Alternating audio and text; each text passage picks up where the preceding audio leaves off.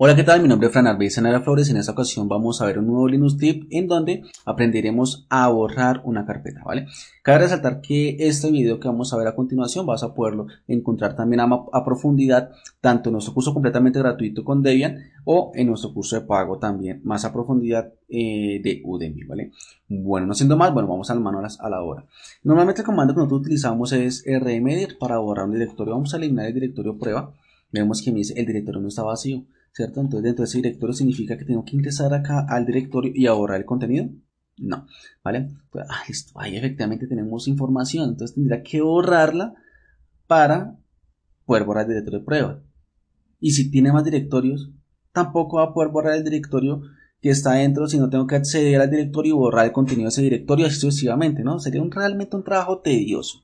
Entonces, ¿qué hacemos nosotros? Realmente utilizamos nosotros el comando rm y para eso ejecutamos eh, el directorio que deseamos borrar. Pero tampoco. Uno dice, venga, Fran, es que RM se utiliza para borrar archivos y RMIR se utiliza para borrar directorio. Bueno, sucede acontece que en GNU Linux todo es archivo, ¿vale?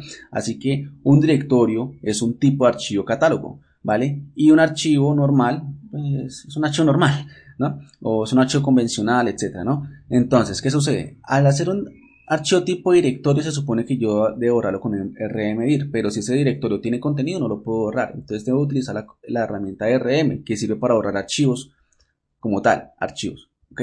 No archivos convencionales, no archivos ejecutables, no archivos, a todo, ¿vale? Entonces, utilizamos RM, pero como es un directorio, él me dice, Fran, es un directorio, tienes que pasarle alguna opción adicional, pues para que lo podamos borrar, ¿no? Entonces lo que tengo que decir, venga, rm-r y borramos el archivo prueba.